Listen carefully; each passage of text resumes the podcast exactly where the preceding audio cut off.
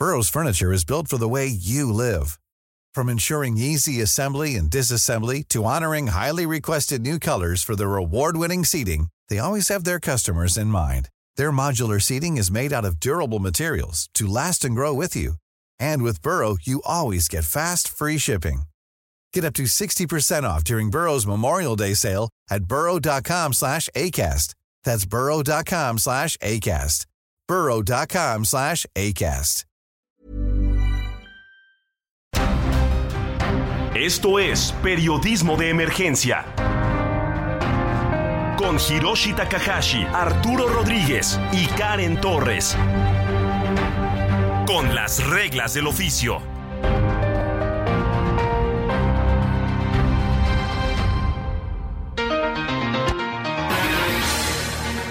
Muy buenos días, muy buenos días, sean bienvenidos y bienvenidas a Periodismo de Emergencia. Son las 10 de la mañana con 3 minutos tiempo del centro de México. Estamos transmitiendo en vivo desde la Ciudad de México. Estamos en las instalaciones de El Heraldo Media Group, como todos los fines de semana, en esta entrega del domingo 9 de julio del 2023. Como nos contaba ya Alex Sánchez en el informativo fin de semana, falleció eh, don Porfirio Muñoz Ledo este personaje que es eh, base para la historia de la democracia en México y que pues ha tenido diferentes actores entre ellos este personaje que pues en los últimos nueve sexenios en este país ha sido parte o ha tenido presencia en la vida política de México con historias que van desde conocer a Cuauhtémoc Cárdenas en el kinder hasta eh, cuando contaba que era tartamudo y que tuvo que aprender a declamar y se hizo adicto a la poesía hasta pues también formar parte de una generación en donde estaban personajes como Carlos Fuentes y como Carlos Monsiváis a su lado. Vamos a platicar más de este personaje con un personaje cercano a, a, a Porfirio Muñoz Ledo en unos minutos. Por lo pronto, pues uno de los personajes que tuvo mucha relación también ya en sus últimos meses, años de vida, eh, pues fue Mario Delgado. Eh, Mario Delgado Carrillo, presidente nacional de Morena, y quien en algún momento estuvo en mucho, con mucho contacto con Porfirio Muñoz Ledo, porque pues estaban en algún momento disputándose la dirigencia de, de Morena. Mario, buenos días. ¿Cómo estás, Hiroshi? Buen día. Pues sí, lamentable la noticia que se está dando a conocer hace apenas unos minutos la muerte de Porfirio Muñoz Loedo. Pues tuve efectivamente una relación muy cercana con él. Eh, fuimos diputados federales juntos en la legislatura que arrancó en 2018, la legislatura de, de la mayoría de Morena, donde lo elegimos a él presidente de la Cámara. Él, eh, por lo tanto, le puso la banda al hoy presidente de la República, Andrés Manuel López eh, Obrador. Hicimos una gran mancuerna, él decía que éramos Batman y Robin ahí en esa mayoría, él como presidente de la mesa y yo como presidente de la Junta de Coordinación eh, Política. Y bueno, pues ahí tuvimos la oportunidad de, de tener una buena amistad con él, de aprender mucho de él, era un hombre de una extraordinaria memoria, de una eh, gran inteligencia, eh, como muy pocos. Y bueno, sí, al final terminamos disputando la, presidencia eh, de Morena, que se resolvió por encuesta, y yo ahí este, salí favorecido con las encuestas. Y después, pues al final nos, nos distanciamos, pero yo siempre le voy a guardar un gran recuerdo, un gran respeto como un político mexicano de historia, por el año, por el año 2020, Mario, eh, nos decía don Porfirio que ya sentía que su vida se le acababa. Dice, prácticamente tengo una vida que, que se me acaba. Y, y, lo que nos decía en ese 2020 era que él quería terminar como dirigente de Morena. Dice que quería ser congruente con su historial y que pues la última página de su vida quería este pues tenerla en la dirigencia. Algo que, que no ocurrió, Mario. Eh, y por eso pues se habla de que, de que se distanció de Morena, del presidente de ti. Sí, sí, así fue. Eh, pero era, la verdad, este, obviamente hubiera sido un gran dirigente de Morena, pero justo Morena estaba en un momento donde se necesitaba una gran eh, reorganización y por eso seguramente en el tema de las encuestas pues yo salí favorecido porque necesitábamos una gran eh, reorganización porque el partido venía de haber ganado la presidencia y tenía necesitaba rumbo y necesitaba sobre todo organización íbamos a un proceso electoral muy grande, el del 2021, 15 gobernaturas más el Congreso. Entonces, pues eh, eso fue, digamos, lo que quizás en otro momento de mayor estabilidad de Morena hubiera, hubiera salido favorecido eh, Porfirio.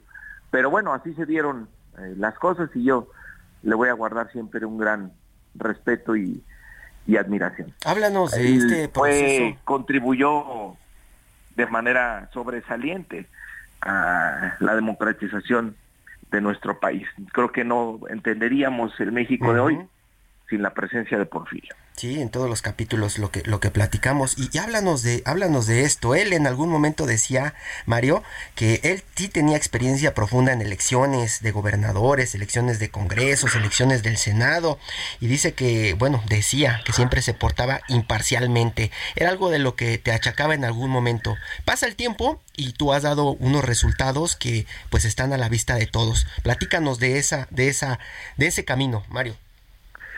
Bueno, este, pues cuando Morena triunfa, eh, de ser un partido de oposición pasa a ser el partido en el gobierno y además el partido más grande en el país. Entonces, eh, no fue fácil, había muchos conflictos eh, internos y teníamos que ir a elecciones y, sobre todo seguir avanzando en el tema electoral. Nos ha ido bien, eh, nos ha tocado participar en 23 procesos de gobernador, hemos triunfado en 17, el partido ya está organizado justo cuando más lo necesita para enfrentar el 2024, hay nuevos comités ejecutivos en todo el país, hay nuevos consejos estatales en, en toda la República, tenemos un nuevo Consejo Nacional, integrado ya incluso por los gobernadores, por consejeros eméritos, tenemos un nuevo comité ejecutivo, tenemos nuevos estatutos, nuevos documentos básicos y pues ya preparándonos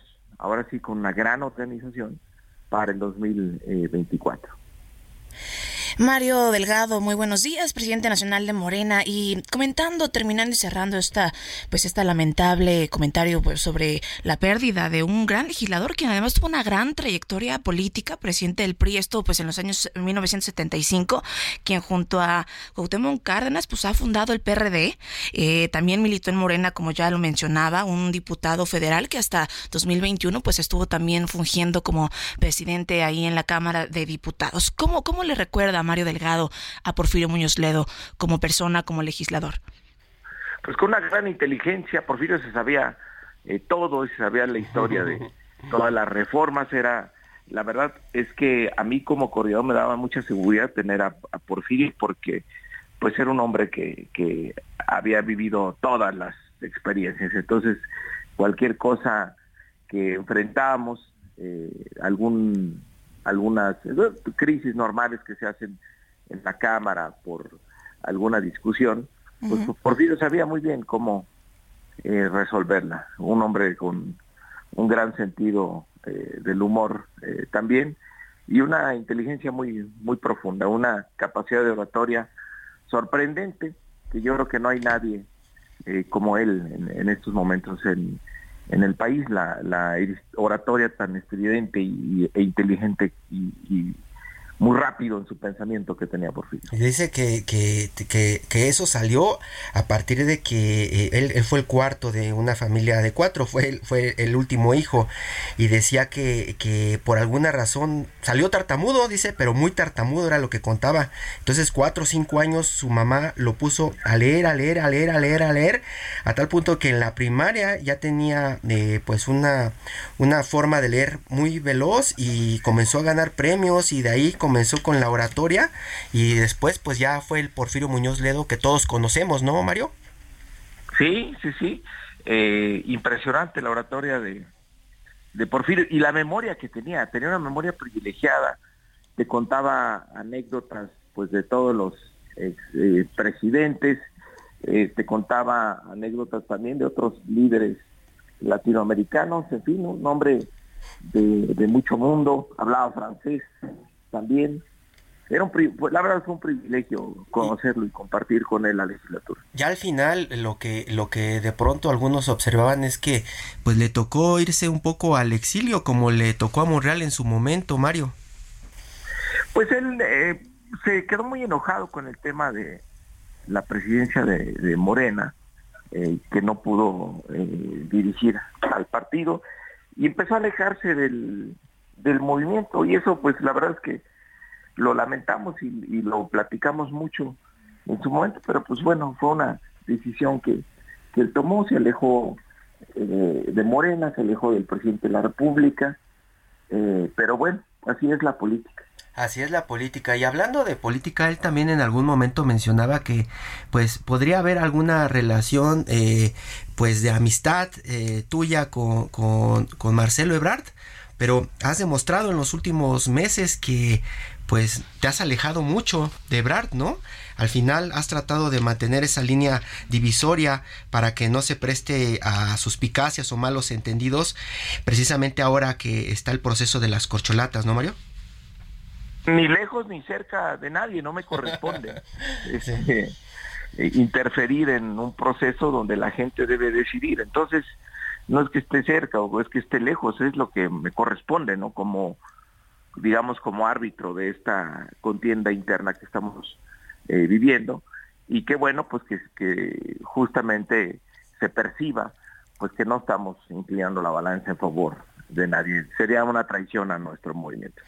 Y sobre, bueno, precisamente los trabajos que se llevan a cabo dentro, pues, del CEN nacional y nos mencionabas ya hace, pues, las dos semanas que iniciaron las giras, eh, un monto de 2.7 millones de pesos durante estas primeras semanas en eventos del país, así lo informaste como dirigente en, en números de un gasto en conjunto. ¿Cómo se desarrollan los trabajos y cómo creerías que culminaría en términos presupuestales, pues estas, estas giras, estas visitas de los, de los cuatro representantes? Pues ellos tienen que administrarse, saben el presupuesto que tienen, pues tienen que cuidarlo para que lleguen bien al final, ¿no? Eh, como, tal como nos comprometimos, nosotros vamos a estar eh, informando cada dos semanas de cómo va la evolución de este gas, pero que hay absoluta transparencia, esa es la intención. Mario, y de pronto, pues una pregunta obligada es, eh, sin ataques, sin, sin groserías, como ha sido hasta el momento tu camino, ¿Cómo, cómo, ¿Cómo interpretas la participación de Xochitl Gálvez en este proceso electoral que va de la Ciudad de México ahora a la presidencia? Bueno, pues la, pues, oposición tarde o temprano tendría, tenía que sacar un candidato o candidata. Parece que todo indica que va a ser ella y bueno, pues nosotros, a nosotros nos toca organizarnos para, para enfrentarla. ¿La ves, la ves como, la ves como un rival fuerte dentro de este, de este, de esta contienda? Pues mira, independientemente de la cara que le pongan, pues el tema es lo que representan, lo que está detrás, que es la añoranza de la corrupción, un sistema que quisiera eh, regresar a sus eh, privilegios, ya pues una alianza que eh, siempre se dijo que era lo mismo, el PRI y el PAN, pero pues ahora están ya formalmente unidos. Entonces nosotros vamos a trabajar para para lograr la continuidad del proyecto de transformación del presidente. Por ahí mencionan que ya anda opacando a Claudia Sheinbaum, por ejemplo. Pues mira, están ahorita todos, el, otro día me decían también la es que es increíble lo que está subiendo. Le digo, bueno, pues, ¿quién tiene algún dato? Porque yo no conozco ningún dato. Como para, no, es que todo el mundo lo dijo, ¿no? es, la percepción que se ha estado generando, ¿no? Sí, pero no, este, digo, entre algunos medios y demás. Pero nosotros vamos a hacer lo que nos toca, lo que nos corresponde. Eh, justo la presencia de estos seis perfiles recorriendo el país fortalece nuestro movimiento y tenemos un gobierno con muchos resultados. ¿En cuántos estados? ¿En cuántos estados está ya el movimiento, Mario? Bueno, actualmente gobernamos ya 23 entidades, pero yo, decía que los recorridos pues, están por todo el país. Por todo el país, claro seis perfiles pues han estado ya incluso en, algo, en algunos de ellos hasta en dos estados eh, hasta en dos ocasiones en, algún estado. Y, también una pregunta obligada, Mario. Ahora que se está viendo que se está acomodando todo eh, del lado de, los presidenciables, ¿no? Las corcholatas, ya tiene la oposición a su candidato. Ya también desde el lado de la oposición han comenzado a mencionar a algunos personajes rumbo a la Ciudad de México. Eh, tú ya has sido mencionado también en algunas encuestas, este, apareces como uno de los personajes fuertes para la capital ¿Cuándo tendrías que tomar una decisión, Mario, para, para lanzarte por la capital, siendo que algunos de tus compañeros se andan adelantando ilegalmente a este proceso? Pues mira, ahora nosotros estamos concentrados en el proceso presidencial, es lo más importante. Eh, tenemos que sacar bien, eh, tenemos que salir en unidad, es lo más relevante, es lo que estamos cuidando sobre todas las cosas. Y después, eh, una vez que se resuelva esto, pues veremos eh, qué sigue. Pero te recuerdo que yo tengo la confianza del Congreso Nacional para estar en el partido hasta después del 2024, hasta después de la elección. Entonces, por lo pronto tenemos esa tarea, estamos enfocados en ello. Ayer hacía cuentas y mira, Hiroshi, estamos, se, oye así, eh, ya muy cerca si lo ponemos en esos términos, pero estamos a 10 meses y 3 semanas de la elección presidencial. Entonces, por supuesto que tenemos que redoblar nuestra tarea organizativa. Vamos a empezar en la ciudad justo con un proceso de credencialización para salir a buscar a gente que simpatiza con nosotros, pero que no necesariamente está eh, afiliada o quiere afiliarse a nuestro movimiento. Que muchos dentro de, Morena incluso eh, se despertó mucho malestar, Mario, tú te lo deben haber comentado hace algunas semanas cuando tu compañera Citlali, ¿no? Eh, pues prácticamente estaba eh, provocando una reunión este para apoyar a Clara Brugada y destaparla este dentro de Morena hubo mucho malestar y pues por eso te lo pregunto porque pareciera que se te quieren adelantar en dado caso no, no, bueno, en todo caso están en, su derecho, pero pues sí fue, eh, híjole, una situación muy eh, complicada que, eh, ah, mira, es muy difícil el ser dirigente, hay que resistir todo tipo de, tentaciones y lamentablemente pues este, Citlali por ahí le, filtraron un chat, creo que donde ella convocaba y pues eso se ve mal porque ahorita tenemos nosotros que estar en la imparcialidad eh, absoluta y meterle dudas a la dirigencia es lo que nos puede eh, llevar a una ruptura. No, tenemos que ser eh, muy disciplinados en que la dirigencia no dé ningún pretexto para alguna pues para que no se termine en unidad. Y hay que cuidar todo todo todo. Sí eso es cuidar. Y, y, ser congruentes o sea no nada más en discurso y para la foto sino hacerlo en serio ser imparciales en serio, no nada más eh, de dientes para afuera. Mario, y también eh, de alguna forma eh, importante la ruta 2024, sin duda también Ciudad de México, pero también los acomodos que se tengan pues en ambas cámaras del Congreso Federal, porque será en estas elecciones que se renueven pues ambas cámaras y además más de 2.000 puestos públicos en toda la República, ¿no?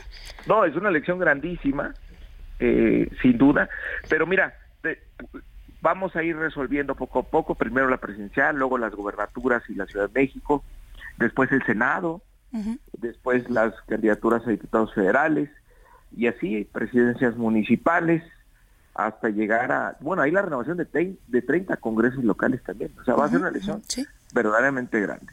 Y Mario... Eh, y, esa es, la chamba que tenemos en el partido, o sea que no hay tiempo de andar pensando en otras cosas, ¿no? Y, y, y, rápidamente, Mario, nos habías contado en otra entrega eh, las fechas un poco de, de, cómo se iba a ir definiendo ya el candidato oficial de Morena rumbo al 2024. Ahora tienes ya más claro cómo, cómo será este proceso, las encuestas y cuándo tenemos ya a un personaje claramente. Bueno, ya está. Tenemos que las giras terminan el 27 y el 6, ahí empiezan ya las encuestas a levantarse y el 6 de septiembre tendremos resultados. 6 de septiembre como, como había estado fijado por el presidente. Así es. El 6 de septiembre ya conoceremos al ganador o ganadora de la encuesta. Y tenemos nada más rápidamente unas fechas para Ciudad de México. Ya un no, después de después de eso de, la presidencial estaremos ya viendo el tema de las gobernaturas, incluyendo la Ciudad de México. Ok. Falta, falta, falta ya, ya menos, Mario, para, para este proceso. Rápido se va a ir. Rápido. Eh, eh, ¿Tienes algún mensaje para, para los críticos en este momento, Mario? Que parece que ya desde el lado de la oposición ha comenzado, pues precisamente ya la campaña o la cargada contra, contra, contra Morena, contra la 4T. ¿Tienes algún mensaje en este momento que prácticamente ya todo el mundo está este, como cargando sus armas? No, pues nosotros estamos trabajando, y no, más que preocuparnos por los demás, hay que hacer nuestro trabajo. Morena es un partido que la gente quiere mucho. Tenemos el primer lugar en las preferencias. Eh, el, presidente de la República está muy bien evaluado, hay muchos resultados de gobierno, es decir, tenemos todo lo que cualquier partido político quisiera tener, entonces hay que eh, dedicarse a la, a la organización y hacer bien las cosas, esa es nuestra, nuestra tarea. Esa es la tarea. Mario Delgado Carrillo, presidente nacional de Morena, muchísimas gracias por tomarnos la llamada y muchas gracias también por clarificar algunos de los puntos que se está comentando pues alrededor de, de tu de tu de tu presidencia, Mario. No, gracias a ti, gracias a ustedes. Y estamos pendientes también para cuando nos des el anuncio de, de, de, de cuando ya comienzan fuerte ya con el candidato único de esas encuestas. Ándale pues, que tengamos buen fin de semana. Muchas gracias. Gracias, Mario. Muy buenos días. Muchas gracias. Hasta luego, buen día. Karen Torres, pues prácticamente eh, ya nos, nos adelantó también cómo está el proceso, siguen igual y ya por ahí la opinión alrededor de Xochitl Galvez, ¿no? Que ha sido el personaje que pues dicen algunos debe preocuparle al partido en el poder. Y que sin duda mm, nadie esperaba, ¿no? Nadie esperaba estas reacciones y, movimientos que ha generado Xochitl Gálvez, pues pasando de Ciudad de México a una presidenciable. Del rompimiento de Porfirio Muñoz Ledo al rompimiento de Citlali también, ¿no? También, también hay alguna división. Algunas divisiones que están generando algunos personajes de Morena, pero que, como nos dice Mario Delgado, está todo bajo control hasta ahora, ¿no? Eh, continuamos en periodismo de emergencia, no le cambie. Seguimos platicando Karen Torres y Hiroshi Takahashi con usted y pues pues, hablando de lo que está ocurriendo en este momento en el mundo de la política, en el mundo de los sociales y en el mundo también hablaremos de la música. Muchas gracias. En un momento continuamos en Periodismo de Emergencia por el Heraldo Radio.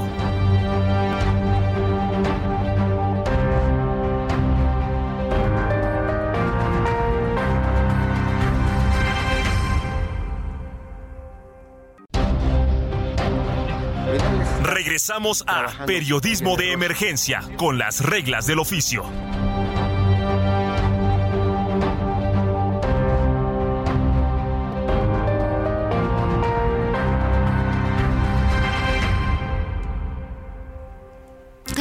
Y piensa en tu momento favorito. El nacimiento de tu primer hijo o su primer cumpleaños. Ahora piensa en las empresas y en los empleos que hay detrás. El de Ana que trabaja en la empresa donde hacen los biberones. El de Carlos que hace los pasteles. Empresarios y colaboradores trabajamos para que a todos nos vaya mejor. CIRT, Radio y Televisión Mexicanas. Voz de las empresas. Consejo de la Comunicación.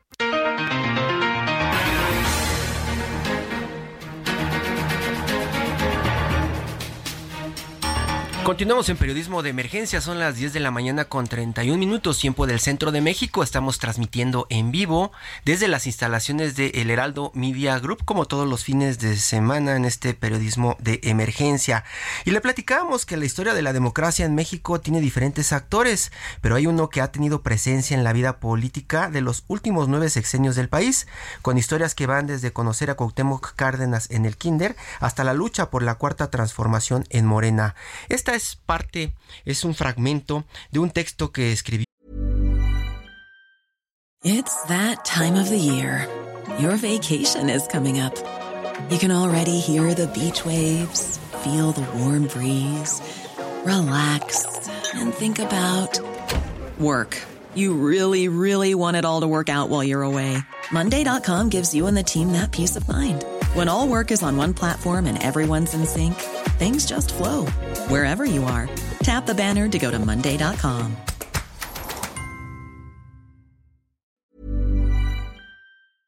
Berta Becerra en el Sol de México. Doña Berta ha seguido prácticamente los acontecimientos de la vida política nacional desde hace muchos años y ella entrevistó en una de sus últimas, bueno, de una de sus últimas entrevistas fue con Porfirio Muñoz Ledo, precisamente. Doña Berta, buenos días.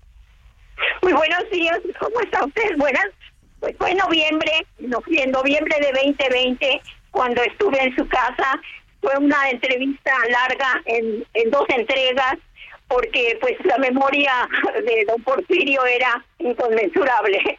Un erudito, eh, un hombre con el que le daba uno un, conversador excelente, eh, narraba cosas como si las acabara de vivir, y en, medio de su biblioteca, rodeado de sus libros, de sus fotos, eh, fue extraordinaria, fue, fue muy, muy, muy interesante, ilustrativa y nos mostró la otra la otra faceta, la faceta eh, humana, la, la faceta um, muy muy interior de, de, de Muñoz Ledo al narrarnos incluso cómo se había conocido, cómo había sido su compañero de Cuauhtémoc Cárdenas en el Tinder en la Ciudad de México. Fue compañero, usted lo cuenta en este perfil que escribió para El Sol de México, que fueron compañeros en el Jardín de Niños eh, Brígida Alfaro, que estaba muy cerca de, de, la casa de ambos, ¿no? Que lo fundó este Jardín de Niños el general Lázaro Cárdenas y Cuauhtémoc decía es un año o era un año era un año menor que él cuando su mamá los llevaba, los llevaba y, y hasta recordó por ahí cuando lo propuso para gobernador, doña Berta. Así fue, así fue, se remontó tanto a eso como a sus múltiples viajes, el haber sido representante permanente de México ante la ONU, un, hombre que, se, se, codeó con todos los políticos, los grandes políticos del mundo, con Hart, este, me acuerdo yo que era el presidente del el, presidente de la, de la ONU, era este Hamarkov, un, un político mm, europeo de Europa del Norte.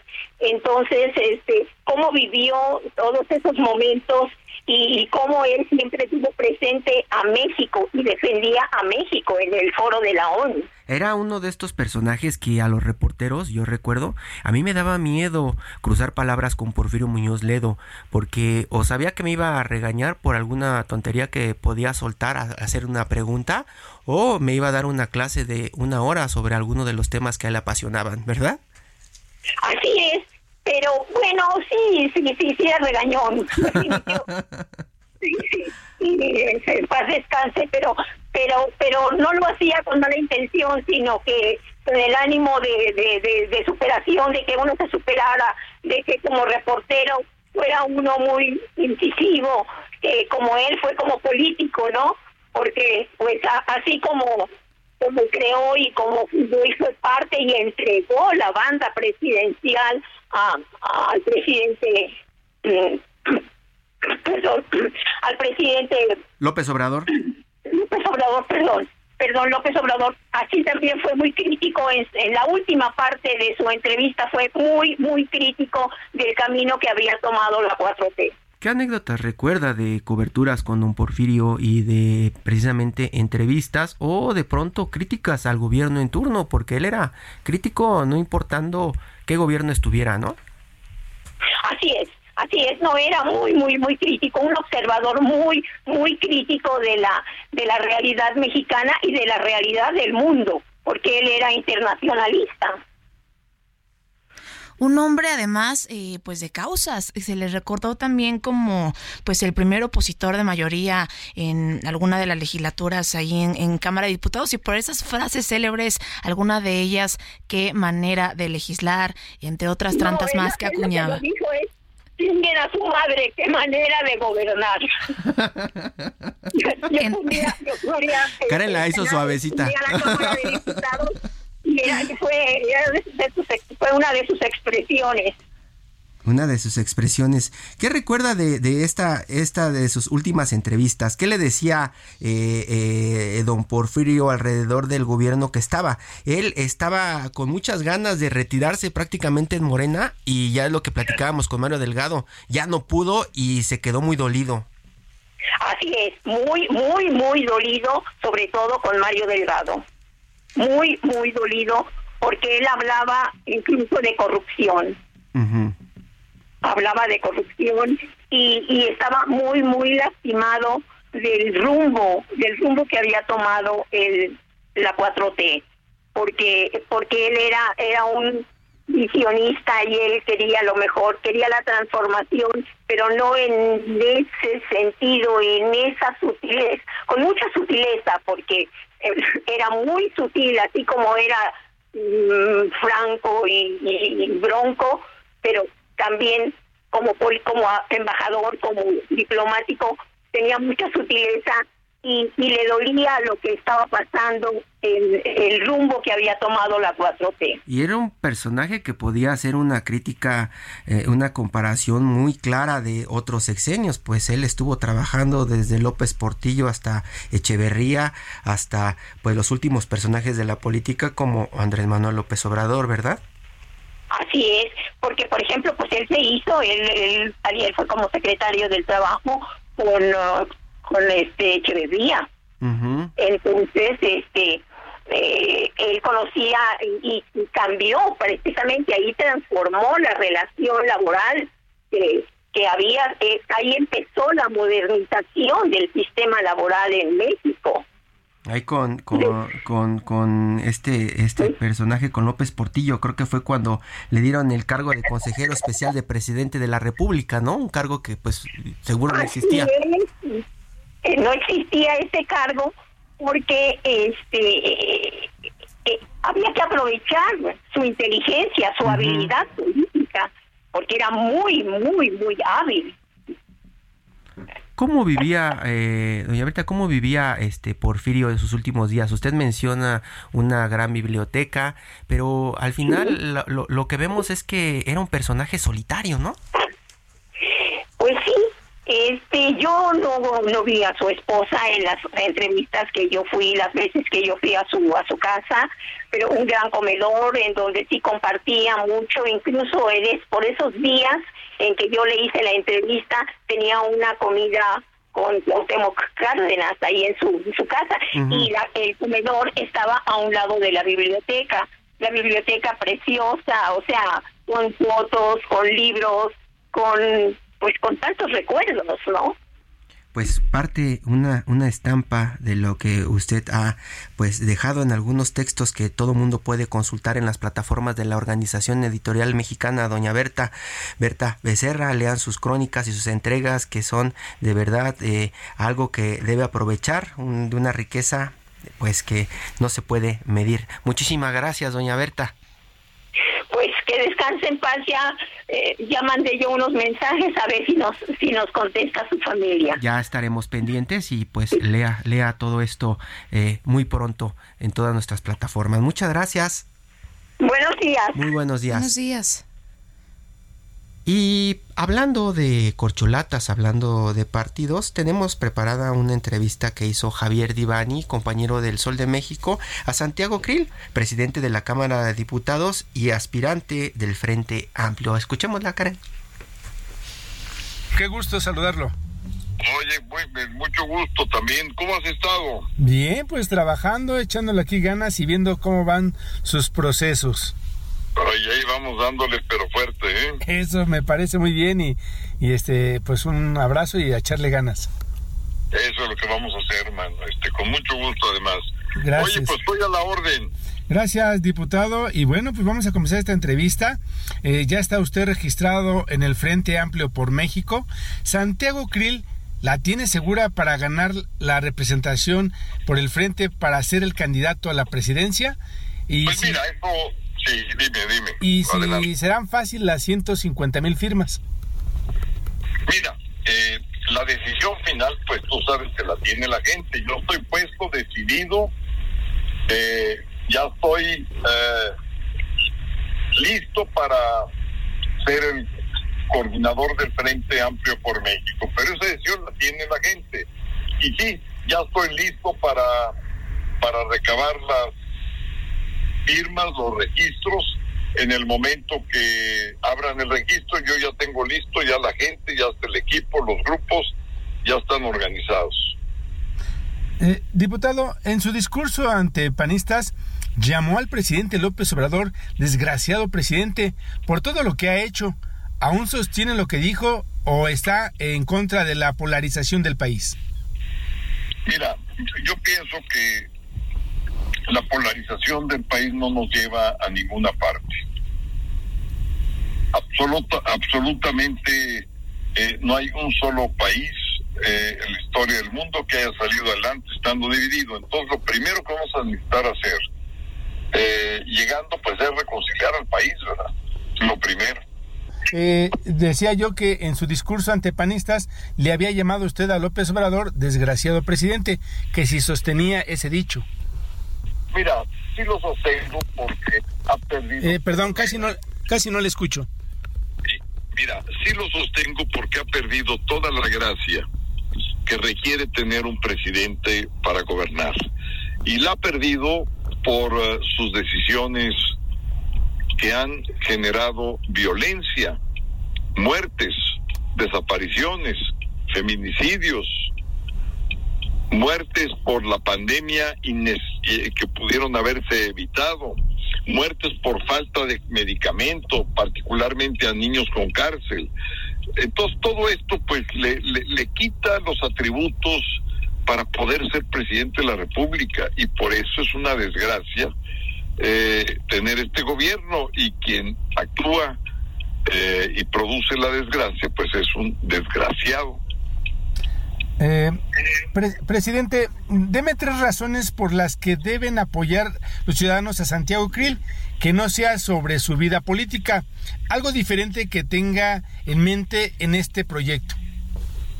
Bueno, pues porque quiero, el, eh, ese es el primer paso, tengo el deseo, el impulso, eh, la energía, la decisión eh, para eh, encabezar este proyecto. Entonces, lo primero es eso, es, es querer. Querer también es poder. Eh, puedo porque cuento pues con la experiencia de vida, más allá de la política, eh, por los años que tengo, por la vitalidad en que me encuentro y para aprovechar eh, estos conocimientos y esta experiencia y ser presidente.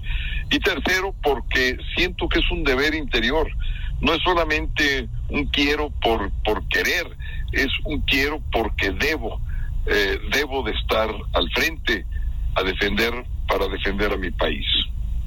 ¿A quién considera como su mayor enemigo o mayor obstáculo en este momento de este proceso que está usted llevando a cabo? Pues mira, el, el, el, el no enemigo, eh, el adversario es Morena, eh, el adversario es el gobierno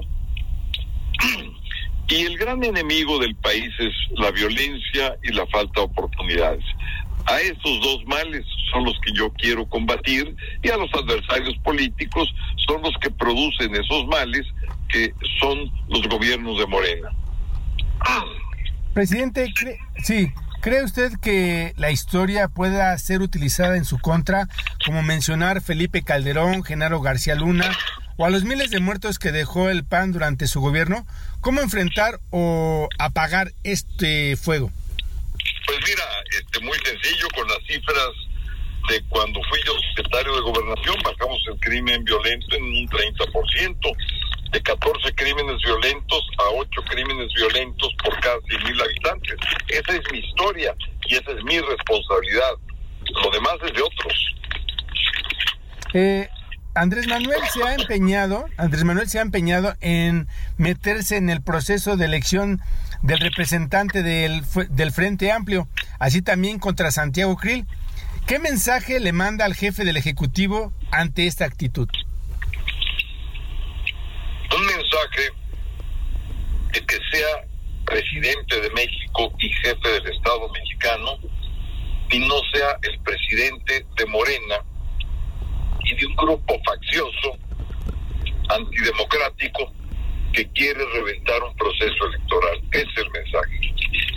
Eh, señor presidente, se dice que, que es usted quien habrá de representar al Frente Amplio por México. Así había sido el acuerdo de Va por México, que fuera el PAN quien eh, eligiera al candidato.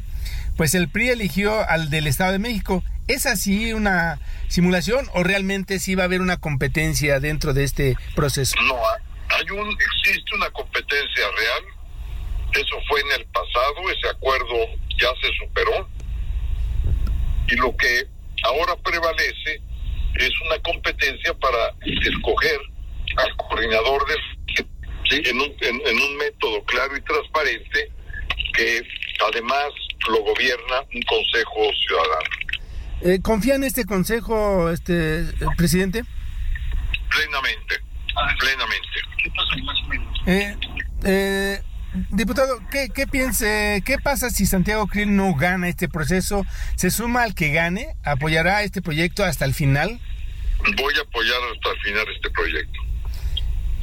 Y ya por último, señor presidente, de ser candidato del Frente Amplio, ¿cuál es de cuál con cuál de las corcholatas de Andrés Manuel le gustaría competir y por qué? Mí representan exactamente lo mismo. ¿Por qué? Porque ninguna de ellas se va a atrever a contradecir al presidente López Obrador. Ninguna de ellas va a restablecer el seguro popular, las estancias infantiles, ninguna de ellas va a respetar al Poder Judicial o a la Suprema Corte de Justicia, ninguna de ellas va a querer eh, que se genere energía limpia y más barata sobre la energía de CFE con sus plantas de combustorio, ninguna de ellas va a aceptar que fue un error la creación y la construcción de la refinería Dos Bocas. Entonces, para mí, presentan lo mismo.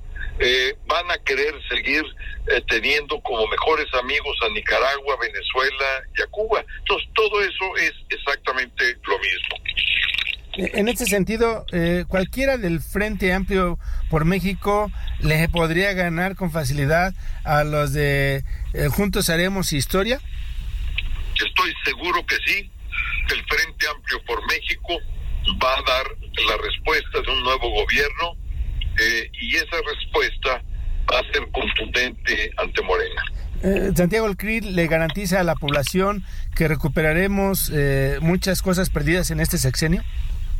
Sin lugar a duda, será un proceso de reconstrucción de las instituciones, de recuperación de los programas que venían funcionando y están perdidos, desde un Fonden hasta un seguro popular y particularmente de la recuperación del Estado constitucional de derecho y del respeto a la vida institucional del país. Diputado, nuevamente le agradezco su tiempo y me da gusto saludarlo. No, soy yo, ni me digas, al contrario, con muchísimo gusto y además muy agradecido por la entrevista. Gracias, que esté bien. Igualmente. Radiolaria, las canciones que han hecho historia con Luis Carrillo.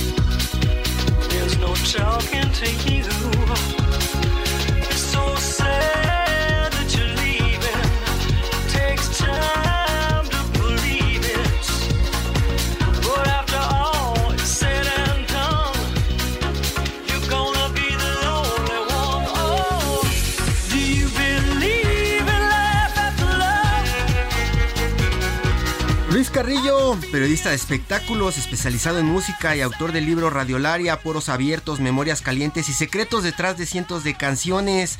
Luis, ¿qué hay detrás de Believe de Cherry Lynn Sarkisian, este personaje conocido mundialmente como Cher?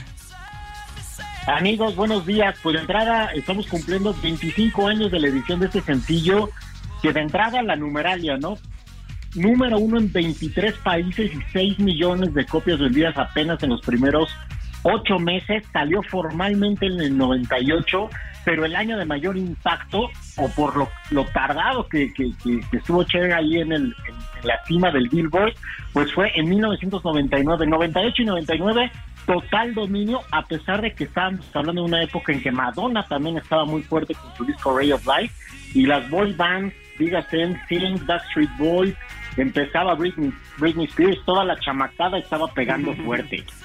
Es eh, un personaje en este momento, Cher, estaba leyendo una nota de La Nación de Argentina que sorprendió en los últimos días, pues dicen a los 77 años tiene una figura que desafía el paso del tiempo, mientras como mencionas Madonna está en el hospital, ¿no? En cuidados intensivos casi casi. La verdad es que sí, y de hecho en aquel entonces también sorprendió porque tenía 52 años, fue récord Guinness de ser la cantante de mayor edad en colocar un tema en el número uno del Billboard.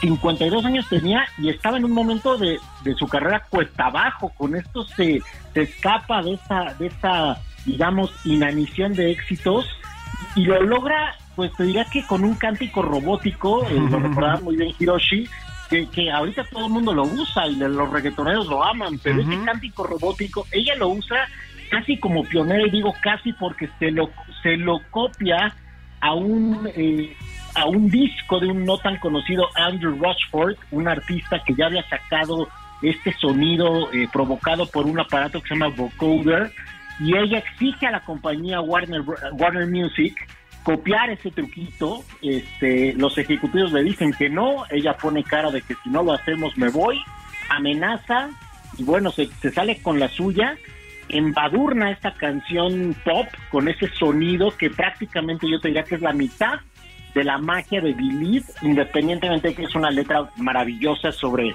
pues si el amor trasciende la muerte, ¿no? Es, es parte de lo que dice esta canción, pero definitivamente un trancazo que pues es generacional, yo diría, Hiroshi. Y muchos no la recuerdan por I Got You Babe, ¿no? De pronto este es, eh, eh, esta es la música con la que se recuerda a Cher, ¿no? Que pues suena rarísimo.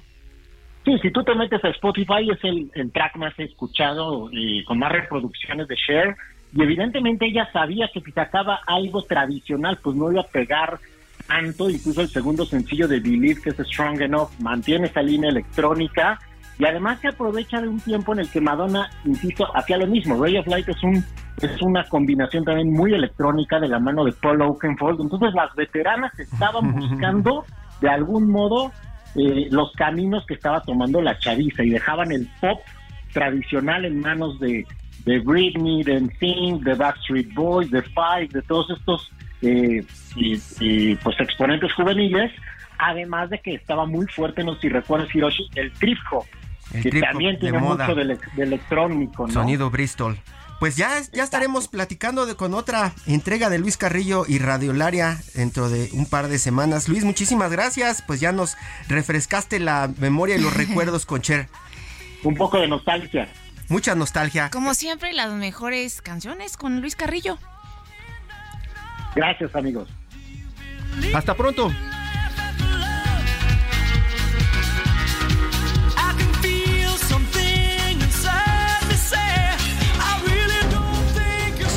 Hasta aquí, periodismo de emergencia. Con Hiroshi Takahashi, Arturo Rodríguez y Karen Torres. Con las reglas del oficio.